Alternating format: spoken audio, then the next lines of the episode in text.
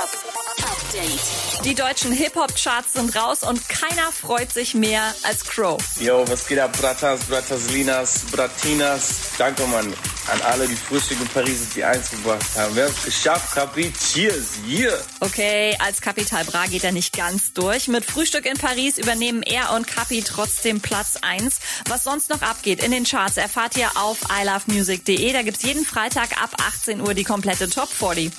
Megan Thee Stallion spielt um Mitternacht ihr erstes eigenes Online-Konzert. Tickets kosten 15 Dollar. Und das Splash Festival hat überraschend bekannt gegeben, dass es nächstes Jahr eine doppelte Ausgabe gibt. 8. bis 10. und 15. bis 17. Juli. Tickets gibt's ab Mittwoch.